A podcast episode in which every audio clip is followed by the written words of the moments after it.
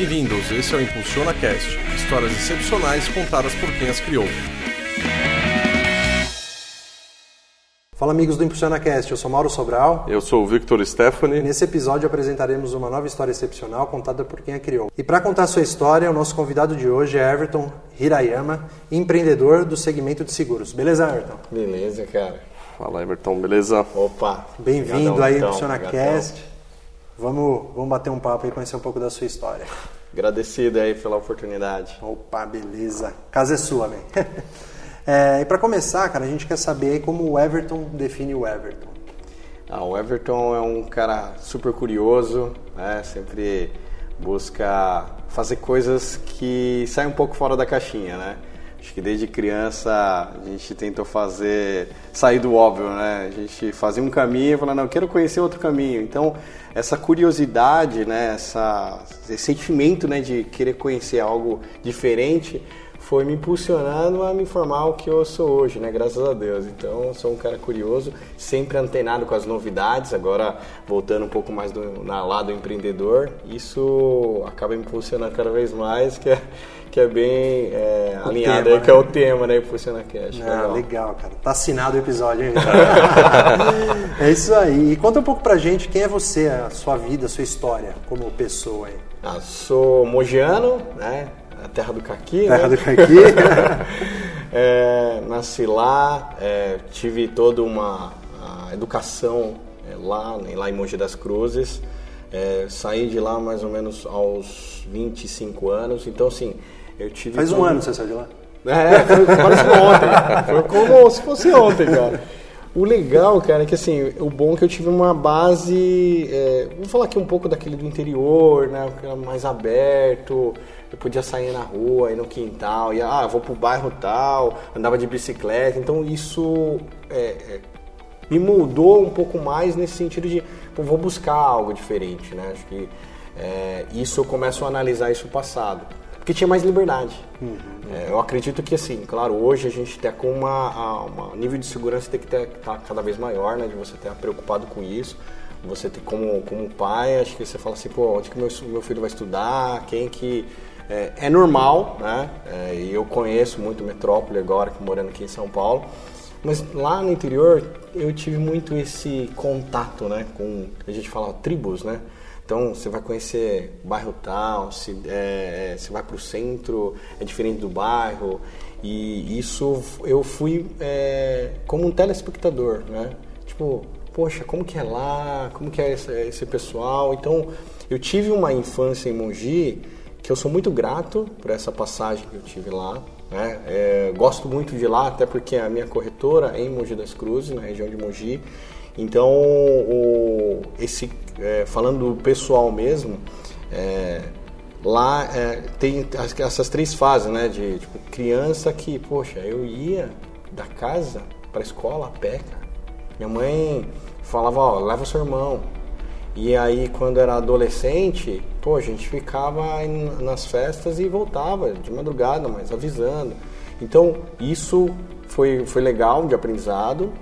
E aí, quando eu, eu tive esse momento, contato com é, a parte, sei lá, de, de, empresas e tudo mais, é, outro ponto fundamental em casa, né? Que em casa tem dois lados, né? Um lado da parte da família do meu pai, que são mais empreendedores, né? Então tem negócios, começaram com hortifruti, com feira e, e foram para lanchonete restaurante e depois outros ramos, né? E a parte da minha mãe, o pessoal já mais centrado, estudioso, o pessoal que pô, trabalha é, no, pro governo, pra, trabalha para as estatais. Então, assim, isso mudou muito essa questão. Então, essa, é, é, esse, esse aprendizado foi legal nessa fase para depois pai, pro... E os seus pais são japoneses? Meus pais são é, Niseis. Niseis. É, Seus então avós? São, são Iseis. Ah, legal. Então, eu sou Sansei, sou terceira geração. Terceira geração no Brasil. No Brasil. Que é. legal. E, cara, agora me veio na cabeça é, o Takeshita, um massagista. Não sei se você se lembra dele, mas ele é um, é um cara influente. E eu ia aqui em São Paulo nele, ele falava que ele tinha uma terra lá. E eu lembrei também, quando eu era adolescente, meus amigos iam muito em festa japonesa em Mogi. Ah. A, a colônia lá é muito grande, né? Ah, Agora- sim, sim. Ali é, é Tem um muito motivo forte. disso? Olha, eu acredito que é, com certeza a gente vamos pegar um pouco da história do- dos japoneses. Todo mundo viveu em colônia, né? Certo. Então, como o pessoal, ah, vamos falar aqui, Cocuera é um bairro onde tem um monte de produtor rural. Então, o pessoal se encontrava em Cocuera. né? Tá. Então, isso foi foi criando as associações. Tá. né? Então, e aí cada, é, vou falar de pessoas, de grupo, cada tem, tem gente que não se lidava com outras pessoas, então fo- formava os seus outros caicás, né, para defender outras causas, mas é tribo diferente. Mas as festas são fantásticas. Né? É, eu lembro. Sukiyaki, yakisoba, pode ter certeza que indo pra lá. É, não, não, não, mas as festas que eu ia era balada. ia umas baladas japonesas lá. Tinha, cara. É, vixe, mas eu não, não- balada do Bunkyo, fiz parte lá do, do pessoal do, do Bunkyo, é, do Senenkai que a gente fala. Foi muito bacana essa, esse Legal. momento, essa fase. Bacana, bacana, legal. Muito bom. E, Everton, detalha pra gente hoje como é que é a sua atuação profissional. Que, que ramo você atua? Você já deu uma dica aí no começo, mas vamos falar um pouquinho disso agora. É, Até contar um pouquinho da jornada, né? que Você chegou. É, da jornada, exatamente. É, essa é bem interessante porque assim, é, como eu tive, tive essas duas divisões na minha família, inicialmente a gente foi, eu fui pro lado mais corporativo, né? O pessoal que trabalhava em empresas, e tudo, não, não, não fui empreender. Meus pais, meu pai empreendia e eu falei, bom, vou tentar ir para um viés diferente, né? É porque, até porque você passa na, na pele o que é ser empreendedor, filho de empreendedor, as dificuldades e tudo mais que, que fazem parte, né? E aí eu fui pro corporativo. Legal que assim, comecei a ir do chão, comecei a trabalhar aí aos 11 a 12 anos de idade, na parte Você fazia o quê com 11, 11 12 anos? Cara, eu, entre- eu fazia. é, pegava os sapatos que as pessoas escolhiam numa loja, tipo no, no segundo, terceiro andar, e eu descia, pra Descia. entregar. Caixa de sapato. É, era um freelance, né? Mas, cara, era férias, né? Já era um operador logístico. né? Eu entrei, fazia as entregas lá. Operador logístico. boa, boa. E aí, assim, eu te- acho que pelas dificuldades que o empreendedor passa, eh, já de criança, quando eu hum, percebia isso, eu falava assim, poxa, o que, que eu posso ajudar na minha família? Né, Então, comecei nas férias, né? Isso tudo perguntando, ah, será que pode, não pode? Aí eu vinha o, o não, já, o- naquela época a gente já falava, né? Já inconscientemente a gente falava que não não existe, vou perguntar, né? Se dá ou não se pode. E aí de lá eu fui pra Fiz, passei um tempo nessa loja que minha tia tinha indicado, depois eu fui pro trabalhar na pro Guardamirim, naquela época 12 anos você trabalhava registrado. É, Era Guardamirim, trabalhei em um banco, na, na caixa, foi um aprendizado bacana. De lá foi assim evoluindo porque depois é, fui pro Senai, porque minha mãe já trabalhava em empresa e aí a gente conseguiu uma bolsa para Você fez o que no Senai? fiz mecânica. Mecânica? Mecânica. Mecânica geral? Geral, É, geral. Aí fui a, a Fresa, retífica, fiz mais uns dois cursos lá dentro. ó. Fresa e retífica. É. Sabe o que é uma fresa, Vitão? Não faço a menor ideia. Um torno. Um turno. É, Vitão. Explica, explica, Everton, o que é uma fresa? Vamos lá, pra quem não tá ouvindo, pra quem não sabe o que é uma fresa. É que quando você vê os rasgos que tem em uma peça, Aham. então o cara precisa fresar aquilo, né? Então tem umas máquinas que fazem os cortes de acordo com o que você quer. entendi. Então ele vai moldando isso, né? Imagina se tivesse uma caixa aqui, eu vou ter que moldar ele nesse ângulo. Aham. Eu vou fazendo um franjinho assim pra até ficar nesse ângulo. Entendi. É uma fresa, né? A retífica Tá certo. ele vai polir. Aham. É como se fosse uma polidora, cara. Interessante. É, o conhecimento, isso aí eu, já não, eu não sabia. Ah, conhecimento é Eu, te- eu tenho bom, um tio cara. torneiro, por isso que eu sei. Eu Ah. Nunca estudei a fresa. é, aí o torno tem esse. E aí foi legal porque eu comecei, você viu, né? Poxa, é, fui de Guardamirim, né? fui pro Senai, né? saí acho que com uns 17 anos. Então eu já já já estava conhecendo, ia pra fábrica para você ter uma ideia nas férias. Então Uhum. essa essa ida de fábrica, eu comecei a conhecer chão de fábrica. Sabe aquela visão que Uhum. E, e o Senai te deu uma, uma, uma, uma puta base, né? Porque o Putz. Senai é referência, né? Pra você ter uma ideia, antigamente, antigamente você estudava é, integral no Senai e depois você tinha que estudar noturno no colegial normal. Caraca. Era dupla jornada. Puxado. Dupla jornada. Então, assim, hoje é, é, é mais light, né? Eu, já- eu fui visitar recentemente os professores do Senai lá, tive a oportunidade. E eu falava assim, nossa, antigamente era mais puxado, né? Hoje já mais leve. Até eu brinco, tem um professor que eu encontrei lá que falava assim, ô Everton, a gente te conhece lá que tem uma professora de português, né? se ela ouvir, com certeza ela vai lembrar Qual disso. é o nome dela? Cara, agora eu falar que a Maria, eu chamo ela de Maria, mas é, ter- com certeza tem o nome completo dela. Não vou lembrar agora porque eu não encontrei com ela no Senai. Porque ela já aposentou faz Ah, tempo legal. e tudo mais. Encontrei os professores que estavam trabalhando lá ainda, né? Que legal.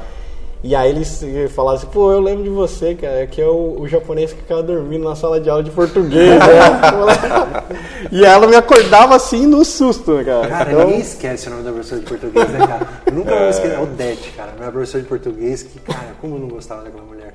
E era uma das professoras mais fantásticas que eu tive. Então, eu lembro que é Maria, mas isso, na, na hora você não sei o sobrenome, porque com certeza é, fica mais fácil, né? E aí esse, esse momento de Senai, né, pegando esse convívio, pra mim foi assim, foi muito significante, é, tem um significado bem interessante, porque quebrou uma linha de pensamento, porque eu achava que a fábrica era tudo aquilo que você imaginava, as coisas organizadas. Sabe quando você fala de é, é, fábrica Toyota e tudo mais? Quando eu fui pra fábrica, eu vi aquele mundaréu desorganizado. Eu falei assim, nossa, o que, que eu tô fazendo aqui? E aí, ao mesmo tempo, é, começou a cair algumas fichas, né? Você falou assim, poxa, eu quero deixar organizado, deixar bonito. Mas o cara falou assim, Everton, eu não quero que você organize aqui, eu quero que você faça a manutenção das máquinas, que é muito mais urgente. Então, é, eu fui aprendendo que ali não era o meu mundo, mas por experimentação, tipo, experiência. Então, Viveu, né? vivendo, né? É, e aí isso que foi legal, porque de lá eu fui, fiz, fui técnico químico, olha, mudança, né? Saí do mecânico, que eu poderia ter ido para um técnico mecânico ou, ou fazer uma engenharia mecânica, né? Por essa ter essa experiência no chão de fábrica, isso me despertou um negócio. Eu falei, putz, esse, negócio não é pra mim, cara. Então, é, aí eu fui e falei assim, poxa, se não é, então vou ter que mudar. Então, não vou ficar, continuar fazendo a- a- aquilo que eu estava fazendo só porque eu comecei a fazer aquilo, né? Vamos mudar. É, e aí isso me despertou, eu fiz química. Olha, olha que fato engraçado. Quando Da eu comecei... mecânica pra química. Pra- nossa, mudança assim total, né? Tem, tem uns amigos meus que, meus amigos assim de Senai, que falaram assim, pô, você vai mudar pra química? Eu falei assim, é, cara, eu fui mudar pra química, hum, mais porque eu já não estava satisfeito com o dia a dia de lá, porque eu, eu- depois do Senai você fica um, um ano, fica um ano trabalhando lá até pra, tipo um estágio, né? Aham. Até você pegar. E aí, quando eu fiz técnico químico, olha que fato interessante. Eu lá que eu descobri que eu era daltônico. É mesmo? É. Caraca. Lá que eu descobri que era... Mas o meu nível de daltonismo é aquele nível mais leve. Eu vejo cores, mas as cores é, que, que se misturam, é, um marrom, é, um tom de rosa, às vezes eu, eu confundo. É, eu confundo bastante. Então, Eu nunca fiz teste, eu, eu acredito que eu também tenho. Por exemplo, o verde muito próximo do amarelo, todo mundo vê verde, eu vejo amarelo, o azul perto do verde. É, eu sempre faço essa confusão, as pessoas não acreditam que você não está vendo. Mas eu nunca fui atrás também. é, E você é- descobriu na química? na química. E você se formou? Não, não me formei. Ah. Porque aí eu estudei o colegial lá, fiz uma transferência e tal, porque eu estava no colégio normal, fui para um, um, um técnico químico, porque eu queria conhecer e eu tive a oportunidade de ir para lá. Aí o meu professor falava assim, cara, mas você tá vendo as cores direito, cara? Eu falei, mas por quê? Não, é bom fazer, fazer teste. Então ele, ele foi num, tipo, tentativa e erro, sabe? Testa, testa, testa. E aí tem cara que não dava nada, tem cara que dava. Eu falei, então, mas química, e, e eu tava muito próximo naquela época, era, chamava Heust. É uma indústria química gigante lá. E, e ele era ele, ele era funcionário. de- Farmacêutica, né? é, Heust farmacêutica, farmacêutica. E aí o que acontecia? Ele levava as pessoas pra lá, os melhores. Então ele já triar, fazia a triagem, né? Aí ele falava assim, pô, Everton, olha, você não serve pra ser químico, cara. É, você pode até para as outras funções, mas dependendo como for, é, de uma análise e tudo mais, você pode ter, claro, né? Hoje eu já conheci gente que é daltônico que seguiu a linha de química porque gostava muito e tudo mais e soube lidar com essas diferenças, né? Não é só porque é daltônico a pessoa vai deixar de ser químico, que é o sonho da infância dele. Então foi essa passagem e aí depois que eu Aí esse, professor falou assim, é, acho que sua metafetamina vai ficar um pouco azul, é melhor você trabalhar com o Mr. White. Vai pro Breaking Bad que você vai ser mais feliz. Aí você falou, não. Olha aqui e fala, nossa, deixa eu ver o resultado desse exame aqui, ó. Pode ir, tá tranquilo, deu negativo aqui, né? Só que é o contrário, né? Foi, assim, pra mim foi um choque, né? Porque meio frustrante, né? Porque você vai mudando, mudando, mudando, mudando. Você fala, putz, você não...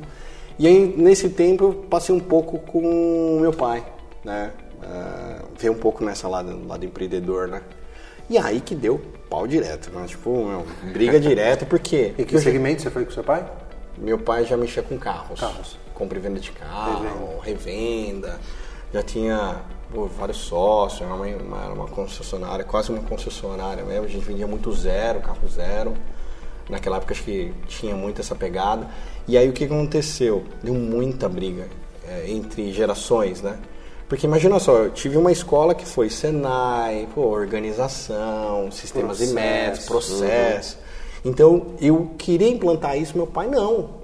Porque ele já já tá levando aquele jeito e ele achava que aquilo não era o mais correto. O modo empírico dele era o É, correto. entendeu? Porque ele sempre foi empreendedor, vai vir um, vai vir um moleque aí de 17, 18 Me ensinar anos, o que eu me tenho que ensinar fazer, o que eu né? tenho que fazer, é.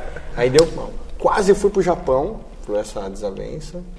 E aí a gente, eu, cara, conversei muito lá em casa, tal, falei assim, bom, agora eu tenho que procurar fazer um, algo que, que eu consiga é, obter, tipo, emprego. Se na mecânica não dá, na química não dava, eu fui com os amigos perguntando, ó, tem um emprego pra mim? Vitão, tem um emprego pra mim? Putz, é, foi assim, na cara, né? Perguntando. E aí me surgiram, surgiu uma oportunidade de uma indústria química. Aí por coincidência, né? Até os técnicos químicos falaram assim, você é técnico químico, você não vem pra química? Eu falei, meu amigo, não dá, cara, não dá. E eu, e eu entrei numa indústria química, foi uma coincidência. Mas entrei como office boy. Ali, cara, que foi um, um para mim assim, foi o- o- a época que eu deslanchei demais. Subiu minha carreira assim, se acendeu. Por quê? Porque eu era muito curioso. E aí eu queria saber mais. Eu entrei como office boy, pra você ter uma ideia. Em menos de um ano, Qu- quantos anos isso? isso que tinha 19, 19 anos. 20 anos. Aham. Aí já me impulsionei, já quis fazer faculdade, porque eu sabia que eu ia entrar na, na administração.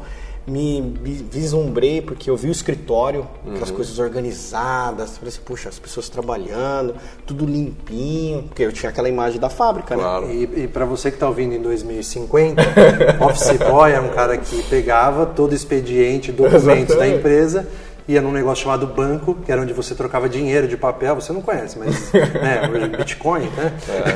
É, ia em cartório, nossa gente, cartório era celular. uma coisa absurda, que não fazia nenhum sentido. Você pagava uma grana pro cara carimbar um papel e provar que você era você.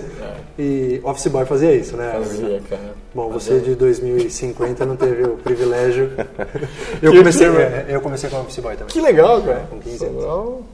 Pô, você vê, as, as carreiras As que, que, que fazem parte da nossa vida, né? É, o legal que, assim, foi um impulsionador né, da minha carreira naquele momento, porque eu me vi naquele lugar, assim, um lugar clean, organizado, onde você perguntava as coisas, as pessoas te ensinavam. E olha que legal, então... Tinha uma troca ali Tinha uma bacana. troca bacana, né? Então, quando eu fui, eu lembro que a secretária falou assim: Você quer crescer aqui dentro? Eu falei: Eu quero. Então, se você quer crescer, pergunte se as pessoas estão precisando de ajuda. Pergunta aqui internamente, né? É, e, poxa, meu, 19 anos, tá flor da pele, tipo, querendo fazer as coisas. Co- Comendo, querendo comer conhecimento, É. né? Louco pra conseguir algo maior, né? Na idade de adolescência que você tava aprendendo muita coisa, cara. E aí foi, foi impulsionador porque eu comecei a perguntar para as pessoas, oh, tá pedindo de ajuda e tal. E aí o pessoal aproveitava, falou assim, ó, Everton, tô precisando organizar arquivo morto. Ó, arquivo morto que acho que não tem mais, tudo tá na nuvem agora, né? Arquivo morto, é, arquivo morto. é. Já tá morto já. agora. Já, Vamos- Vamos definir aqui como um grande armário cheio de papéis. Que nunca ninguém consultava, mas você tinha que manter organizado. organizado. Exato, é. E aí isso foi, fui aprendendo e aí eu comecei a pegar amizade com as pessoas, né? É, nesse bate-papo, por exemplo, é, tinha um cara de expert em finanças, ele falou, cara, você pre- precisa aprender Excel. O cara foi o meu professor de Excel.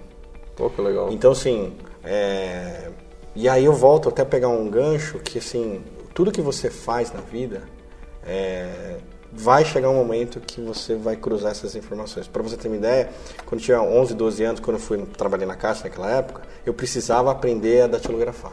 Eu tirei o diploma de datilografia. Depois eu não utilizei mais. Mas lá na frente. Mas aqui na frente, o cara falava assim: Everton, você sabe digitar? Eu falei: sei. Fiz datilografia. O cara fez datilografia? Fiz.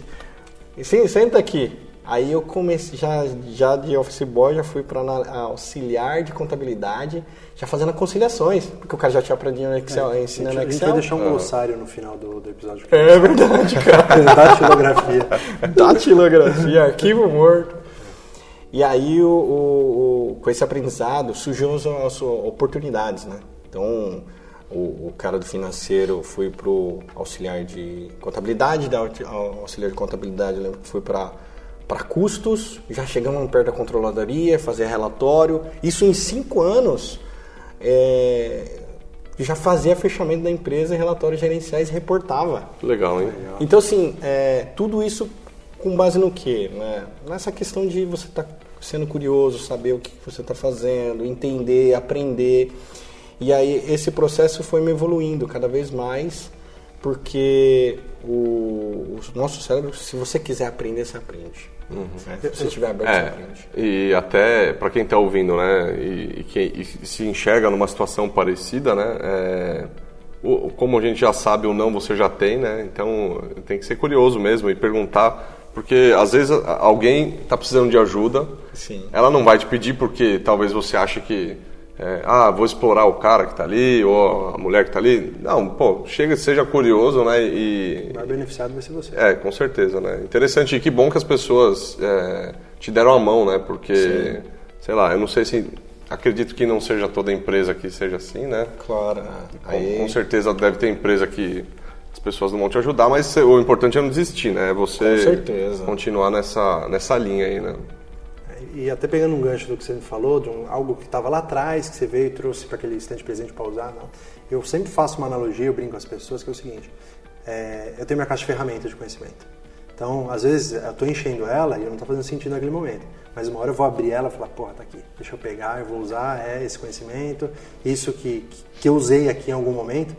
É, então, um dos princípios que eu trago para a vida é sempre invisto em educação. Eu sempre parte do, do, do, meu investimento é educação, na minha educação, porque amanhã ou depois essa esse skill, esse conhecimento, essa ferramenta, essa chave é, L11 que não serve para nada, naquele instante naquele não serve. Instante. Mas daqui a um tempo ela vai fazer sentido. É, cara, é, eu concordo muito com, com o que você está falando.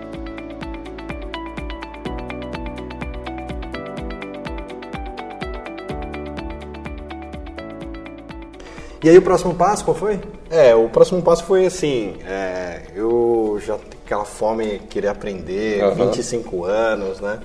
É, e eu queria subir e escalar, né? Então eu já estava indo no, como, por exemplo, um coordenador já da área. Eu falei assim, pô, como que eu faço para ser supervisor, para ser gerente? Porque eu já estava nesse, é, nessa pegada de crescimento mesmo, né?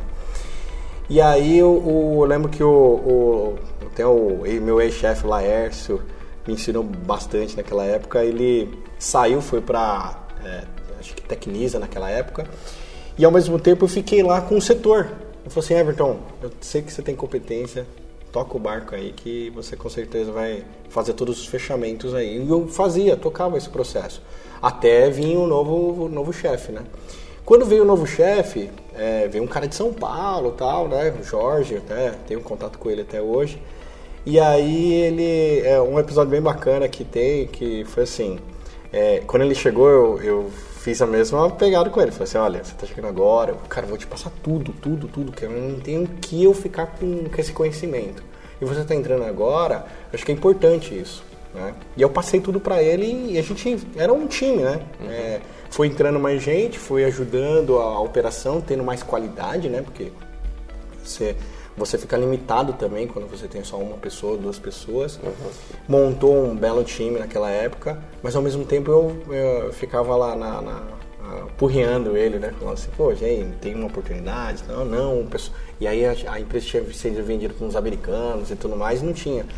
E aí chegou um belo dia que eu tava conversando, eu falei para ele, falei assim, cara, que você acha, cara, de, de eu buscar outra empresa, né, para trabalhar, né? Já jogando aberto, ele falou assim: então, Everton, se você vai sair, é, não vai trocar seis por meia dúzia, né? Uhum. Hum, vamos pegar uma indústria química aqui, pegar uma outra indústria química você trabalhar aqui na região. Tenta em São Paulo, cara. Tenta São Paulo, porque com certeza São Paulo tem várias opções, é, várias empresas multinacionais e tudo. Eu vim de São Paulo, foi uma baita escola, né? Então, para mim, eu falo isso como referência.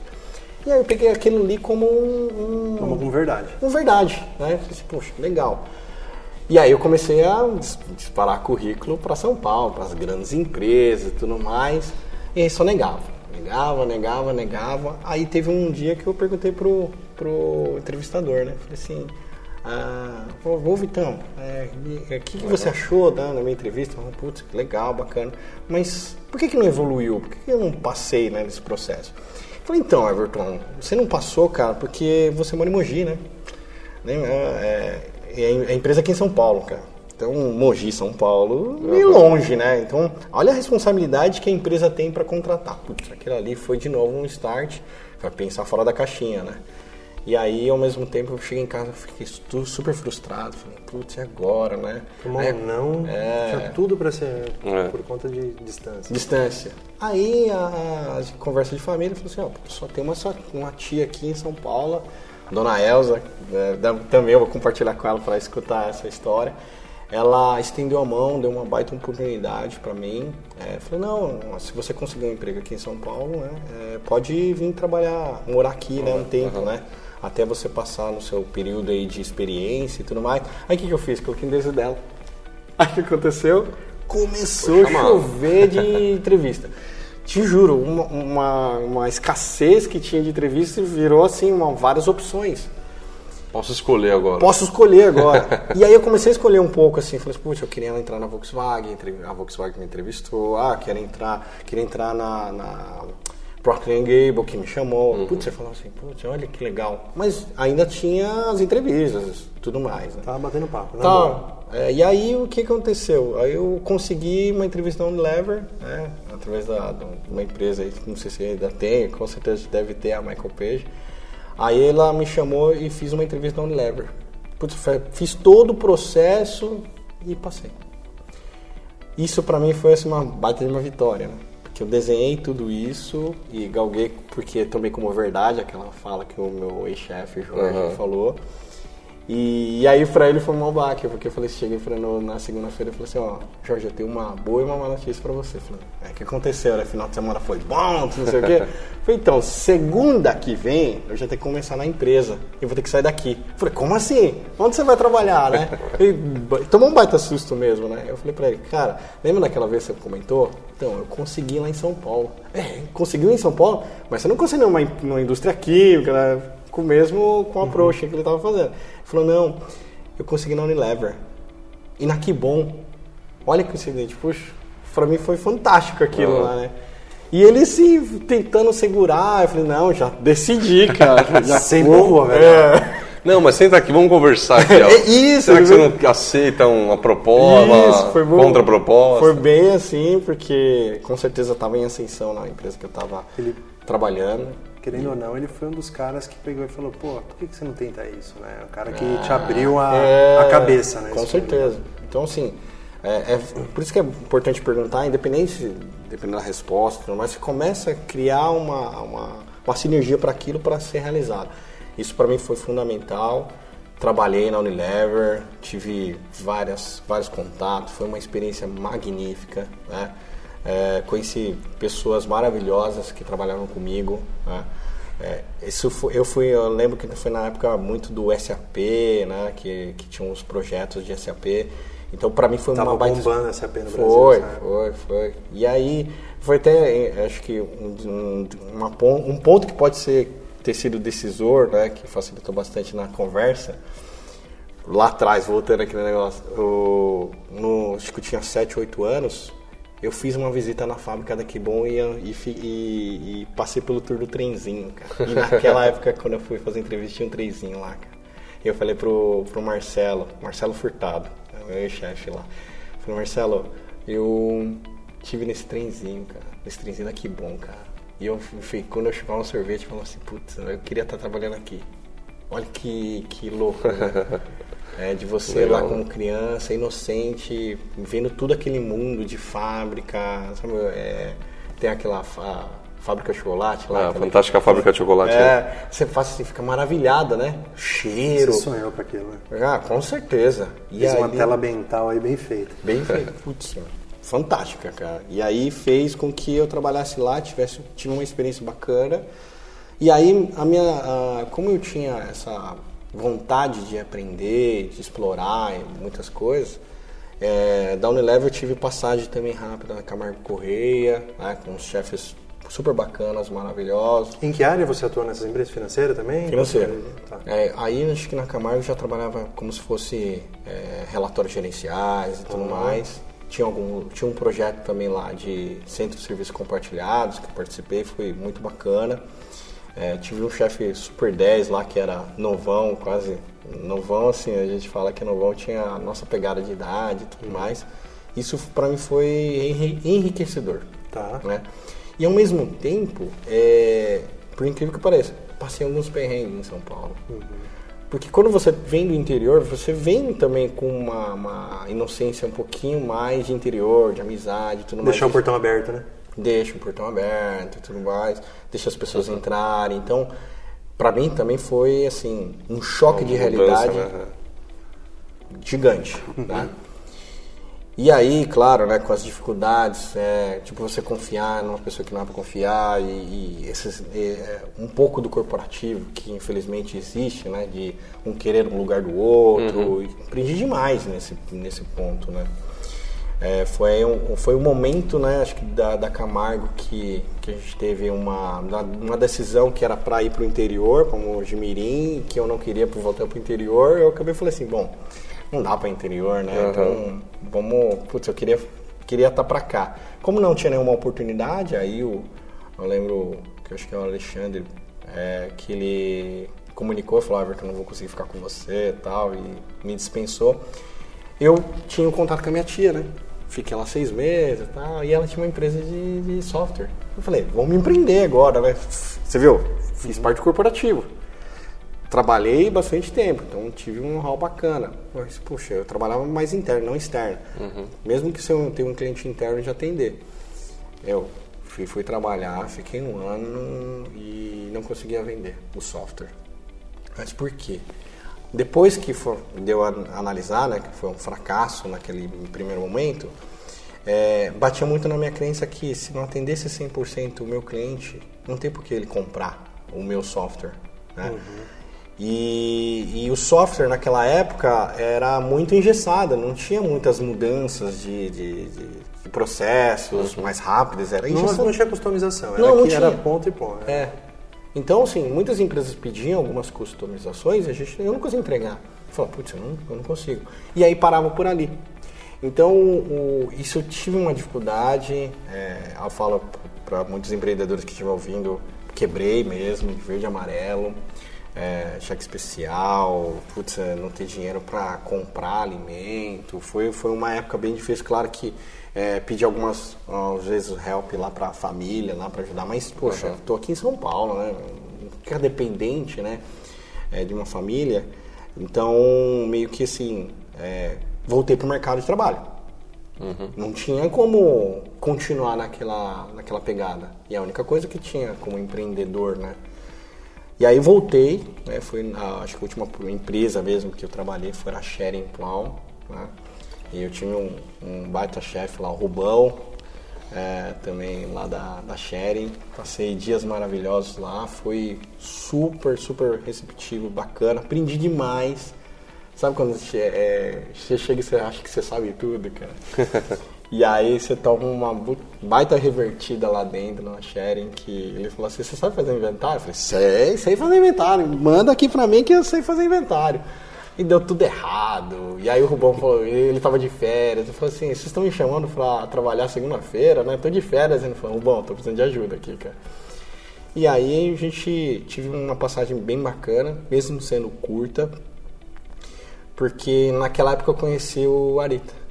Naquela época conheci Leader Trainer, é. sabia o que é Leader Trainer, né? É, então, para quem tem a curiosidade de saber, a gente no episódio 6, procurem aí, a gente entrevistou a Lisandra, que hoje é a principal treinadora desse treinamento aí, é fantástico, né? Sim, foi, para mim assim, foi um divisor de águas onde é, eu consegui trabalhar muitas crenças limitantes naquela época e, e que me impulsionou em fazer algo diferente mesmo, né? Então, né, despertar aquela criança interior de curiosidade, de querer mais e tudo mais. Voltar na origem, né? Isso, voltar na origem. Isso foi para mim fantástico, foi um pulo, assim. Porque eu falei, meu, eu sou muito mais que isso. Eu consigo mais que isso. Né?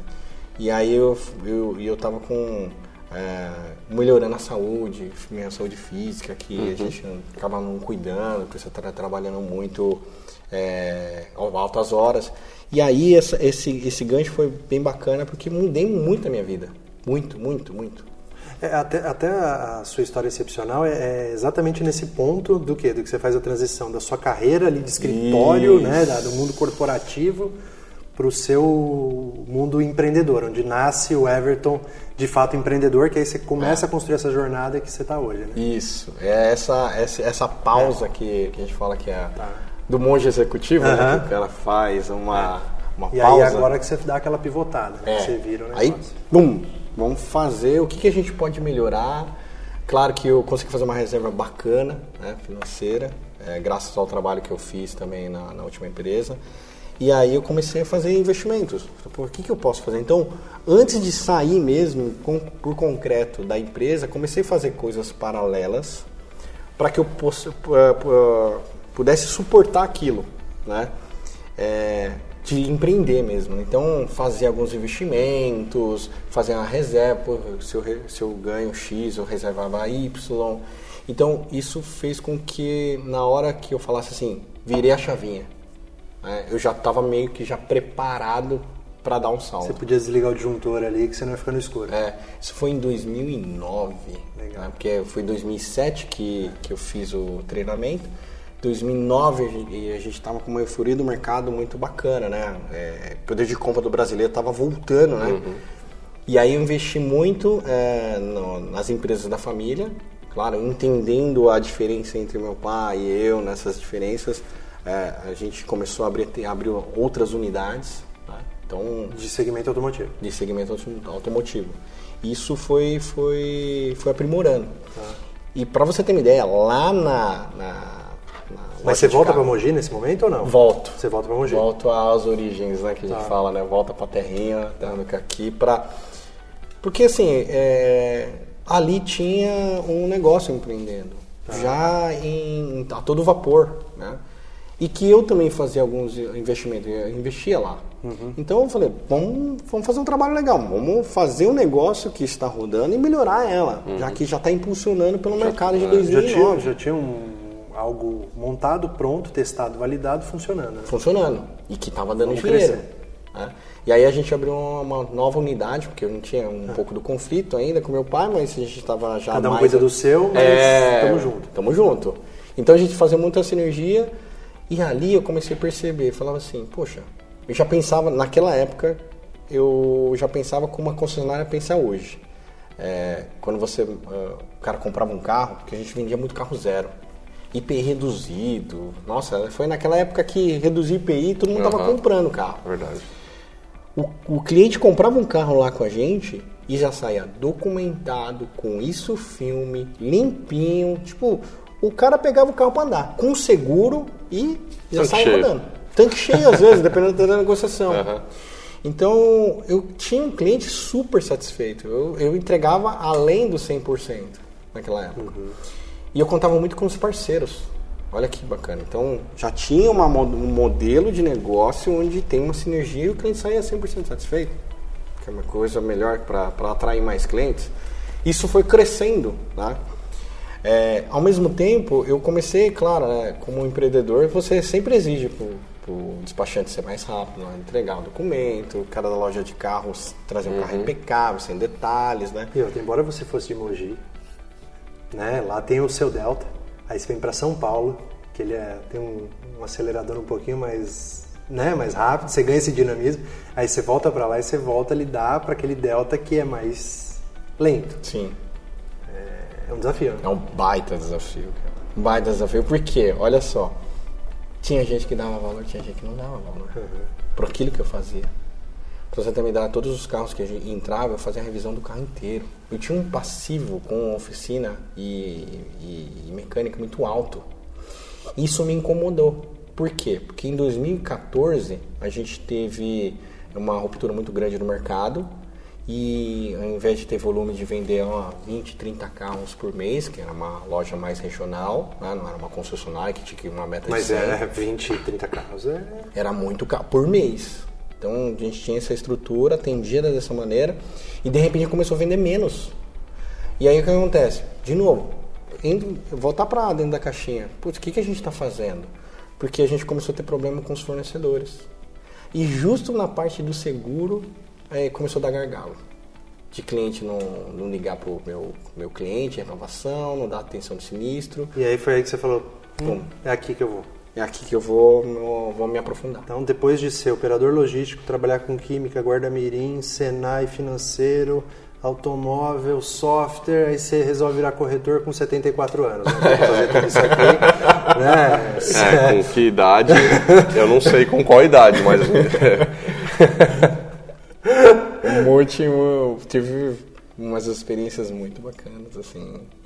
Essas fases, né? Não, legal. Essas experiências contaram E aí bastante. você entra para o mercado segurador. É, por quê? Porque, assim, o que eu sempre falo que essa questão de, de fazer um trabalho e não, não ver o cliente satisfeito, quem quer mais maior, a pessoa que se é impactada sou eu. Uhum. Então o que acontece? Quando eu fui, fui para o seguro, eu comecei a tomar conta dos meus clientes de carro, Legal. que era o tradicional. E aí isso foi evoluindo no processo, porque eu fui me apaixonando para a área de seguros, porque é, eu não, não, vendia uma coisa quadrada. Eu te, entregava o documento, a ideia daquele projeto o mais redondo possível. Uhum. Para encaixar você. Você vendia valor, né? Beleza.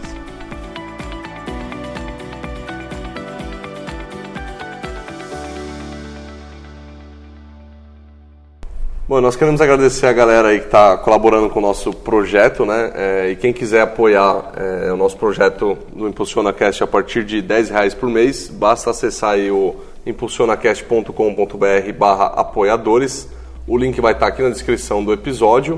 É, todo o dinheiro que a gente arrecada, a gente reverte em produção, equipamento, tudo 100% revertido para o podcast, tá?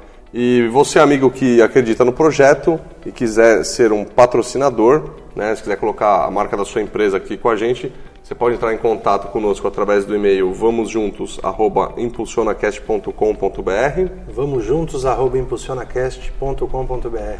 Que nós mandaremos todos os detalhes e um media kit para você. É, bom, Everton, a gente, a gente sempre pede uma indicação aqui para o nosso entrevistado, né? Então a gente quer saber de você um, uma pessoa que tem alguma história excepcional igual a sua, que você possa indicar para a gente claro. entrevistar aqui. É, nessa, nessas minhas andanças aí na, com o trabalho que eu estou fazendo atualmente, tenho conhecido pessoas fantásticas, né? E uma, duas pessoas, né? Uma, o Mauro já, é, eu tenho o Rodrigo Kurt, que está fazendo um trabalho fantástico também nas mídias, né?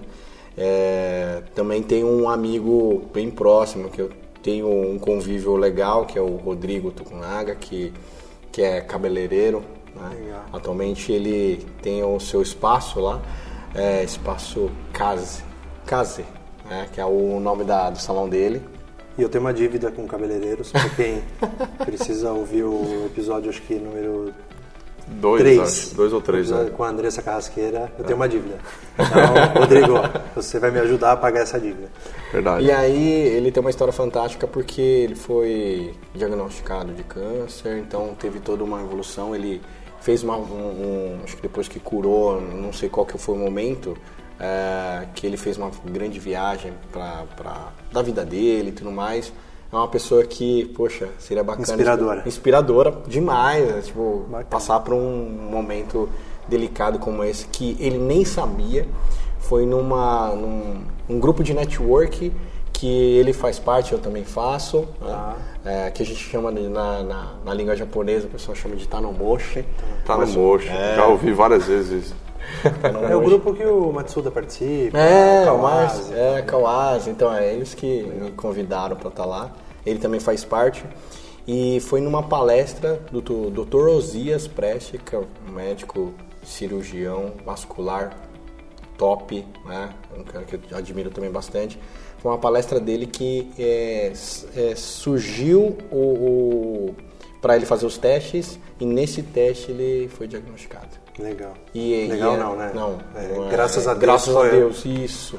E ao mesmo tempo ali foi o que, é, como é um câncer silencioso, ele conseguiu pegar no começo. Que bacana. Porque se tivesse pegado numa metástase, ele já ia É, pra... dificulta bastante, né? Então assim, uma Tem umas uma- conexões que Deus só ele explica, né? Não tem- Então, tem- um cara legal. fantástico. Que aqui. legal. Bom, a gente vai depois pegar Bom, tá anotado contato aqui. deles e aí a gente vai trazer eles aqui para bater um papo também. Ótimo. Valeu, Everton. Everton, você é atuante em alguns grupos de negócio, né? Sim. E na própria comunidade japonesa. Como é que esses relacionamentos aí te ajudam nos, nos negócios do dia a dia, né? Não só no aspecto financeiro. É, depois que eu, que eu assumi realmente a parte empreendedora, é, comecei a perceber que o network é fundamental, independente do ramo que você é, atua. Né? Por quê? Porque o network, né, tem o Napoleão Hill que fala muito sobre isso, né? É, Napoleão Hill, tem mais outras pessoas é, que falam muito do network, né? Dale Carnegie. Dale Foi o chefe do, isso. do Napoleão Hill. Napoleão Hill, perfeito. Quem não leu, gente, é uma leitura. Napoleão Hill é, é imperdível. Ah. Lei do Triunfo é meu livro de cabeceira. Tem 700 páginas. Faz três anos que eu tô lendo, não terminei até hoje. É um livro fantástico também. É, tenho essa dívida com o livro de terminá-lo. E pra mim, assim, despertou muito essa questão de network, de buscar fazer relacionamento. Porque no, o, o- vou, coment- vou fazer um link também com um, né, um grupo de, de network que eu faço parte, que é o BNI, né, que é o Business Network International. E lá foi uma escola fantástica, porque lá tem uma fórmula que faz muito sentido hoje para minha vida, que é visibilidade mais credibilidade, que é igual a lucratividade, ou para algumas pessoas, rentabilidade. Então, se você tem visibilidade, só visibilidade não vai te dar lucratividade. Agora, se você tiver visibilidade e a parte do Credibilidade. credibilidade, cara, fundamental, porque isso começa você ter uma confiança, curva de confiança mesmo. E ali fez muito sentido fazer parte de grupos como um tá no monte da vida. Porque você começa a relacionar e você não tá lá só para fazer negócio, você tá querendo entender o, o, o processo de cada empresário, como que foi, como que ele chegou no sucesso. Como funciona a cabeça dele. Isso. E, e você e ali eu tenho um gancho muito no aprendizado que eu tenho, eu tive essa passagem com a PNL, porque a PNL fala da modelagem. Metamodelagem. Metamodelagem. Então, poxa, você conhece a história da história que ele vivenciou daquele e o impulsionar aqui a gente tem muito esse link, né, de ver a passagem de cada pessoa, é, história de cada pessoa e você consegue modelar onde é, modelar ele de que forma que ele impulsionou na carreira, na empresa e tudo mais.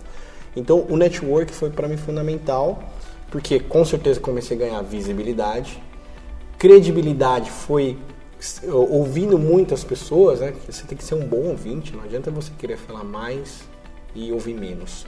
Você aprende muito mais ouvindo mais, porque você tem dois ouvidos e uma boca. Né? É, Gilberto Cury falava muito isso, né? Essa questão. Então, é, isso eu juntei tudo. Porque eu, eu não tive aquele momento que eu, que eu dei uma pausa para mim, que é, eu fui pro mosteiro lá e hum, me libertei em cima disso. Eu, eu fui atrás muito de conhecimento. E lá foi um momento assim que, com certeza um pouquinho mais para frente, que eu tive essa conexão com o PNL, de você entender as pessoas, que é um conhecimento que eu, para mim, que foi um outro divisor de águas. Porque você ser curioso e trabalhar e fazer aquilo é uma coisa. E entender as pessoas. entender as dores. É. Às vezes o, o, cara te dá uma fechada, mas você acha que a esposa dele tá. Deixa eu até já, já emendar uma, uma, Desculpa te cortar, então, mas já até emendar uma, a próxima pergunta que a gente tem. Você é practitioner, você é master e treina em PNL, Sim. certo? E, e, como que você aplica essas ferramentas no seu dia a dia, do Everton empreendedor mesmo? Ah, então, aí? assim, só eu, eu, desculpa te cortar, mas eu queria pegar já esse gancho aí da, da, da próxima pergunta. É, porque é, tudo está fazendo mais sentido agora, porque em vez de hoje o tradicional corretor de seguros, né, que te vende uma pólice, que te entrega um produto, né, é, primeiro você tem que ter uma baita confiança, porque você está assinando um, um documento, um papel. Então, é, o aprendizado, né, com a PNL me impulsionou assim, eu entender mais a fundo as dores, de saber realmente qual que vai ser a solução daquela pessoa, é, conseguir fazer um bom rapport, porque se você não tem um rapport, você acaba faltando com informações que pode ser prejudicial lá na frente. Né? Então, eu fui picado pela PNL, então tem esse conhecimento fantástico. Eu sou, né? eu sou practitioner também. É, então, sou faixa branca, você faixa, faixa branca. Não, eu tive, tive essa grata oportunidade. Não, é fantástico. Fantástico. Fui practitioner, fiz master, fui anjo, né? ajudei bastante em alguns momentos é, de estar próximo das pessoas que estão aprendendo e você ensinando o que você aprendeu, você evolui. Aprende muito mais, né? Muito mais. E isso casou muito bem com que eu, que eu, minha carreira. Porque eu já estava me apaixonando pela parte de seguro, que é cuidar daquilo que estava próximo. Então, ter esse cuidado com o cliente, um atendimento pós-venda, que é uma das maiores reclamações, que se não, se não for atualmente ainda, maior, eu vejo, né? vejo muita gente reclamando que, pô, o cara me vendeu seguro, mas não conheço o cara, não, não recebo mais contato. Então, eu fui ouvindo as dores de cada cliente. Eu, eu, você sabe que você falando isso me lembrou de um, de um corretor que eu, eu, eu sou fotógrafo também, né? E, e, eu faço seguro dos meus equipamentos, né? Sim, tem, que, tem, tem que ter seguro. Em São Paulo, em qualquer lugar do mundo, na verdade, você tem que ter seguro de equipamento, né? E eu, eu, eu fechei com esse cara por indicação. E, e é engraçado porque, assim, pô, hoje em dia, ninguém. Você faz aniversário, quantas ligações você recebe? É. Né? Sei lá, você conta em duas mãos, talvez, né? Sei lá, sua esposa, filho, pai, mãe, algum amigo mais próximo e tal. E esse cara, esse corretor, era um senhorzinho já.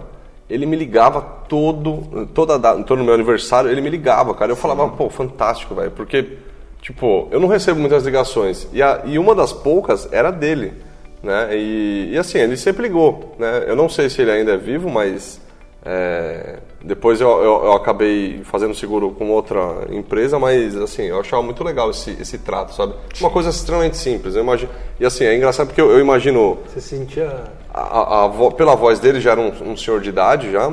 Então eu, eu, eu, não sei, eu só consigo imaginar ele chegando no dia do trabalho dele, abrindo a, a, o caderninho aqui, ó. Deixa eu ver. Hoje eu vou ligar pro Vitor aqui, ó. Ele, mas mas era, era muito legal, cara, receber essa ligação, sabe? É, esse trato com, com, com o cliente é, é, muito diferente, né? E eu comentei com uma amiga esses dias, né? É, assim, mais do que vender produto, né? Ou melhor, né? As pessoas não compram produto, né? As pessoas compram pessoas.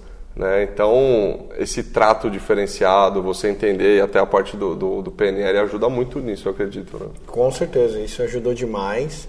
E aí eu comecei a juntar todas as ideias que eu tive desde o começo da minha infância. De novo, você voltou para sua caixa de ferramenta. De novo, minha caixa de ferramenta. Para pegar aqueles conhecimentos que eu adquiri no decorrer do tempo. Por quê? É claro, desculpe os corretores é, já de, da capital que, que tem essa grande demanda e tem que atender essa demanda.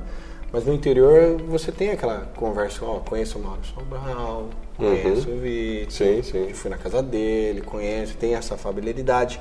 E isso, o que, o que, que a gente trouxe, né? É, hoje, graças a Deus, eu não sou o Everton corretor, tenho uma equipe, tenho uma galera por trás que, um que, eu, que eu treinei, poder... que está treinado, que eu levei todo o aprendizado, que eu, e eu busco sempre constantemente treiná-los, né? Para buscar sempre ter um excelente atendimento, né? E ao mesmo tempo fui pegando essa parte, né? De, poxa, é, mesmo sendo do interior, você tem nessa abertura, fazer um atendimento legal, entendendo. É, outra parte da infância, puxa, pensa fora da caixinha, ser curioso. Mas por que, que é, as pessoas fazem o seguro de carro, mas não fazem seguro de vida? Por que, que eles dão mais ênfase? Então, assim, eu comecei a buscar entender, até para facilitar a comunicação. E aí ser mais assertivo na venda. Uhum. Porque não adianta também é, você tomar não, não, não, não e você ficar frustrado, triste e, e, desistir. Eu recebi os nãos. Mas os nãos, eu queria entender por que, que eu levei não, por que, que não fechou o contrato. E ali eu comecei, a eu comecei a perceber, e é um nicho de mercado que hoje atuo, né, é muito nos produtos é, novos, frescos, né, produtos é, que fazem mais sentido para o cliente. Por quê? Porque é aquela história. Você tem um corretor de seguros que faz equipamento? Tenho. É um cara que me atende, um uhum. cara que me liga. Você vai trocar? Não, não vou, não vou trocar ele agora. Eu conheço ele, ele está dando um bom atendimento. Então eu comecei a deparar também com esses tipos de clientes. Então, ó, oh, não. Lá, ah, fulano de tal, quer seguro? Ah, então eu já tenho um corretor. E aí eu falo assim, poxa, eu tô tomando muito não. Eu preciso entender um pouquinho mais. Né? Graças a Deus ao conhecimento e, e, e, tudo isso que eu tenho levado durante anos aprendendo, né? Às vezes na porrada, às vezes é, na alegria, né? Com certeza a gente quer sempre aprender na, na, na alegria, não na tristeza, né? E aí o, foi um gancho bacana porque eu comecei a perceber que se eu trazer, trouxer novidade para você, você está mais aberto. Uhum.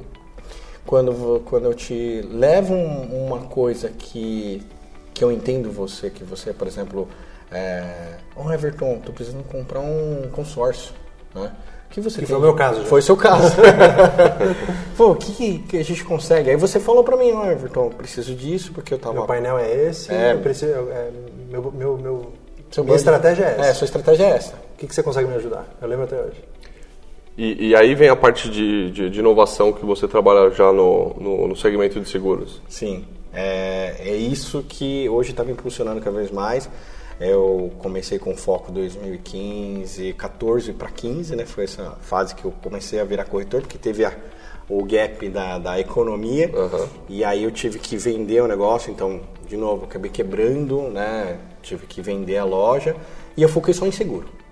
Mas essa parte de inovar, né? Sim. Mais focado em inovar, que até você estava contando aqui no, no offline aqui, era que é, por exemplo, a questão que está na, na, atualidade aqui 2020, a questão de LGPD, Sim. a questão do, do, do, seguro ali da criança na escola. Sim. Conta um pouco para a gente dessas inovações aí. Que, ah, com certeza. Desse, desse pensar fora da caixa. É, isso me impulsionou nesse sentido, né, de, de eu começar a oferecer e entender, né, eu, acho que o primeiro, o corretor não pode pegar simplesmente um produto e falar assim, ah, agora eu tenho um produto inovador e vou vender. Cara, busca entender onde que está o diferencial daquilo. E aí, com essa novidade, é, as seguradoras entendendo o meu perfil, porque eu comecei a falar para eles o meu perfil de inovador, que eu falei assim, eu tenho clientes que são... Tem essa demanda. Tem demanda, né? É, a gente entrou com essa parte de seguro escolar, né? que muita gente ainda tem aquela crença do seguro antigo, né? que é só proteger a renda e é par por pai. Não, o nosso produto é da escola, é a escola que contrata, ela tem uma cobertura de despesas médicas hospitalares. Se a criança sofre um acidente na escola, porque a responsabilidade da criança na escola é da escola. Uhum. Não é do pai que tem que ter o plano de saúde para socorrer o filho para levar no hospital. A responsabilidade é dele. É dele. Mas ainda tem essa, é, esse misto né, de responsabilidade que é, as escolas perguntam: ah, você tem plano de saúde? Qual é o plano de saúde que seu filho tem? Para ele já tá uma urgência atender. E se não tiver? E se não tivesse? Então, assim, esse produto tem isso, despesas médicas, hospitalares e odontológicas, tanto para o aluno para funcionário. É, claro, com uma verba é, que a gente, por exemplo, o valor que eu vou comentar aqui, que é um valor que eu pratico, né?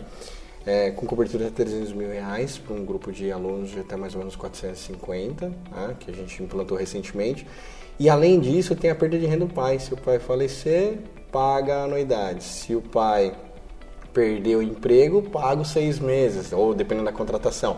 Então você viu que é um produto com uma, umas coberturas gigantes. Resolve algumas Resolve. dores, não uma única dor. Não um manicador. Então é um conjunto que vai atender. E é da escola. Ao custo de menos de 15 reais. Bem interessante isso aí. Pro pai, Cara, é se você comentar isso pro pai, o pai fala, como é onde que eu, onde que eu assino? Só que aí depende da escola, porque é remissivo, é da escola. É, cara, é evangelização, é Sim. botar na cabeça dos caras e trabalhar isso aí. Mas os caras agora me ouvem, as escolas quando eu bato. Então, dessa parte, E, é, e do LGPD? do LGPD também a gente está entrando agora com muito forte disso, de entender um pouco mais as dores. É uma responsabilidade civil também, é uma roupagem de responsabilidade civil, porque o quão a empresa é responsável por essas informações? E se vazar? Ele vai tomar uma multa.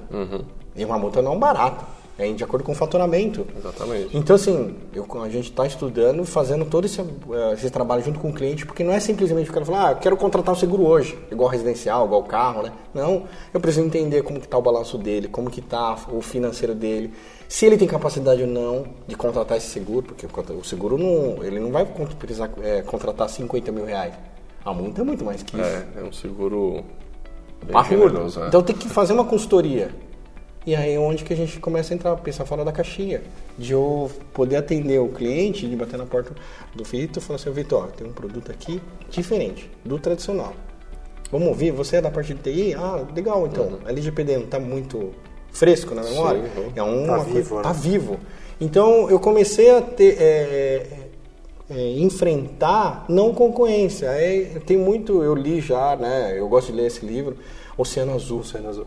Então, poxa, você vai estar no Oceano Vermelho brigando com os corretores, batendo a cabeça com os corretores lá, vendendo o seguro de apólice é, mais barato, é sua margem lá embaixo e, e ficar brigando, brigando, brigando. Não. O que, que você está fazendo diferente? No mercado de seguros.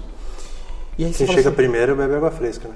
e aí é aquela questão. Por isso que eu falo hoje para o empreendedor, é, mesmo que é um mercado que, que, que ele acredita, mas pode estar com um pouco saturado, o que, que ele pode fazer diferente? Até, até pegando aqui, é, a gente tem um momento aqui no, no- no podcast que é o momento, o momento se joga, né? E a gente sempre faz uma pergunta para o nosso convidado assim, para o nosso ouvinte que tem um projeto, que tem uma ideia e não, não tira do papel, não sai do sofá, não, não faz a coisa acontecer, qual a dica que o Everton empreendedor, o Everton pessoa, dá para esse cara para ele tirar esse projeto do papel e, e se jogar, impulsionar o, proje- o projeto dele? Qual é a sua dica? A minha dica é uma que eu falo que é a chave de ouro, né? Que comenta é assim: é, você, o não você já tem. É, vai, vai para o dia a dia, para atividade, para você testar esse produto. Mesmo que hoje você seja um CLT, né, um, um cara trabalhador que trabalha numa empresa, e aí você está pensando naquela, aquele projeto que quer que, dá, que dê certo, começa testando, validando né, essas informações. Porque se você não validar, você não tem certeza se isso vai dar certo ou não. Então, a chave de ouro que eu acredito muito que dá certo para o empreendedor é vai tira a bunda da cadeira, vai fazer, vai testar, vai praticar, porque é ali que você vai ter um baita aprendizado, tanto negativo de aprendizado, porque todo o não que você recebe você tem que entender porque você está levando aquele É, não. com certeza. E o sim, ele fala, pô, se eu estou num caminho certo, então vou para cima. Então, ah, hoje eu tenho uma grata eh, felicidade de atuar como corretor de seguros, com produtos diferenciados, eh, até para fazer um merchanzinho aqui na parte do, do consórcio. Hoje já existe, e a gente é parceiro de companhias que já consegue ter previsibilidade da entrega do crédito em até seis meses. Então, assim, a gente trabalha com isso porque, poxa, imagina só, você entra no consórcio, não tem a previsibilidade, você não tem tanto lance. Tem sorte, né? Tem que ter sorte. E todo brasileiro acha que não tem sorte. E aí o que acontece? De novo, pensar fora da caixinha. O mercado tá concorrido, e aí? Então, esses pontos, pô, você fala assim, pô, mas Everton, você é, é- é corretor é, gener- gener- generalista, né, que a gente fala? Eu falei, não, eu quero atender meu cliente. E se eu conseguir fazer essa, é, essa, essa propaganda para os clientes é, falarem comigo e me falarem as suas dores, eu sou aqui o corretor, não falar, é um psicólogo. Não, mas eu vou buscar entender se é um empresário que está tendo dificuldade na saúde. Já ajudei várias empresas aí a economizar e a, e a ter um plano assertivo. O próprio Dr. Osias Prestes, fiz uma consultoria com ele que eu troquei o plano dele de adesão para o empresarial. Ah, mas Everton, mas é administrativo isso, né? Você não faz, ela é a Sul América. Uhum. Aí que, por que, que eu fiz isso? Porque a esposa dele toma injeção de dois em dois meses. Uhum. Eu vou trocar ele por causa de um negócio, se eu sabendo que ele vai precisar dessa saúde? Não. Mas ele não quer economia? Trouxe ele, tirei ele do plano de saúde de adesão e trouxe ele para o empresarial. Era a dor dele. Qual era a dor dele? O valor. Então, sim, a nossa atuação está muito focada nisso. E, e então a sua dica é o seguinte, é, é conhecer o cliente, entender a dor dele, ter esse olhar empático e trazer soluções, né? Claro. Não só olhar, Isso. mas também entregar, entregar valor para o cliente. Entregar valor. Então, essa dica de ouro que vale muito, que eu estou tocando no, na minha vida, na minha, Legal. minha Legal. vida como empreendedor, corretor. Galera, essa dica tá validada e testada, viu? O Everton tá bem, pode seguir ela. Não Legal, gente. Bom, a gente tem um grupo aqui no, no Telegram. Né? O Everton a gente já está lá. Sim. Conversa, o Everton já entrou já. Pode e, contactar. E para entrar no grupo é bem simples, basta você nos, nos, seguir lá no Instagram, né? mandar um direct com o seu número de telefone. A gente não guarda isso, a gente está em conformidade com o LGPD, então a gente não guarda dado pessoal. né? eu, eu, vou falar isso até o final da vida. até o final da Vamos vida. deixar já gravado isso? É. Então a gente vai deixar uma vinheta. Né? E você mandando mensagem lá, a gente já te adiciona no grupo, a gente conversa, troca uma ideia. É, o grupo é bem legal e tenho certeza que você vai gostar de, de, de fazer parte. Everton, se é, as pessoas quiserem te encontrar aí nas redes sociais, LinkedIn, como que a gente faz para te encontrar? Ah, legal. É, eu tenho, eu tô nas redes sociais sim. Né? Tenho o site, é, eu em homenagem à minha família também. É o meu sobrenome é Hirayama. É, corretora.com.br. Só letra pra gente aí. É, H, é o H-I-R-A-Y-A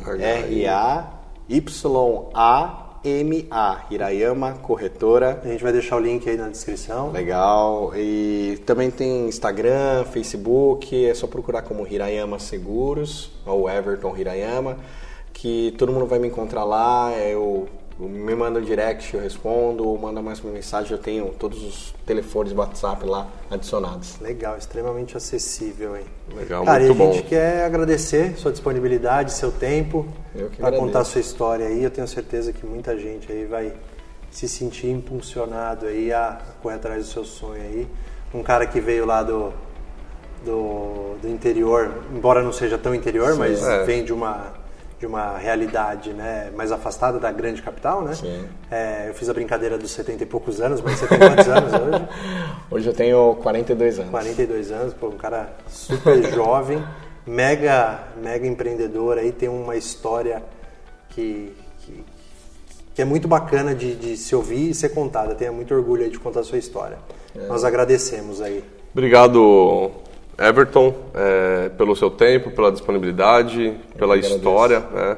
Eu tenho certeza que muita gente aí vai ficar motivado, né? Principalmente porque você veio lá de lá atrás, né? De uma, uma carreira, a sua carreira era bem, é, como é que eu posso dizer? Era bem completa, eu acho, né? Você, você começou lá embaixo e foi subindo, subindo, subindo. Hoje você está empreendendo, está se dando bem. Então, mais uma vez, obrigado aí por nos receber. Obrigado. E para você que estiver ouvindo esse episódio pelo Spotify, não esquece de clicar lá no botão de seguir. Se você estiver ouvindo pelo iTunes, deixa aí suas cinco estrelas e os comentários que a gente lê tudo. Se você quiser nos adicionar no LinkedIn, basta nos procurar como Mauro Sobral e Victor Stefani. Acho que eu errei, Mauro Sobral é, no Instagram também. E assim como nós, espero que vocês tenham gostado, curtido essa história excepcional e não deixe de enviar seus comentários, feedbacks pelas redes sociais, site, fanpage, no Facebook, Instagram, Twitter, tudo arroba ImpulsionaCast. E também acesse nosso site www.impulsionacast.com.br. Beleza? Galera, valeu. Até o próximo episódio. Obrigado. Um obrigado. obrigado. Sucesso Valeu. aí para vocês. Valeu. Valeu. tchau. tchau. tchau.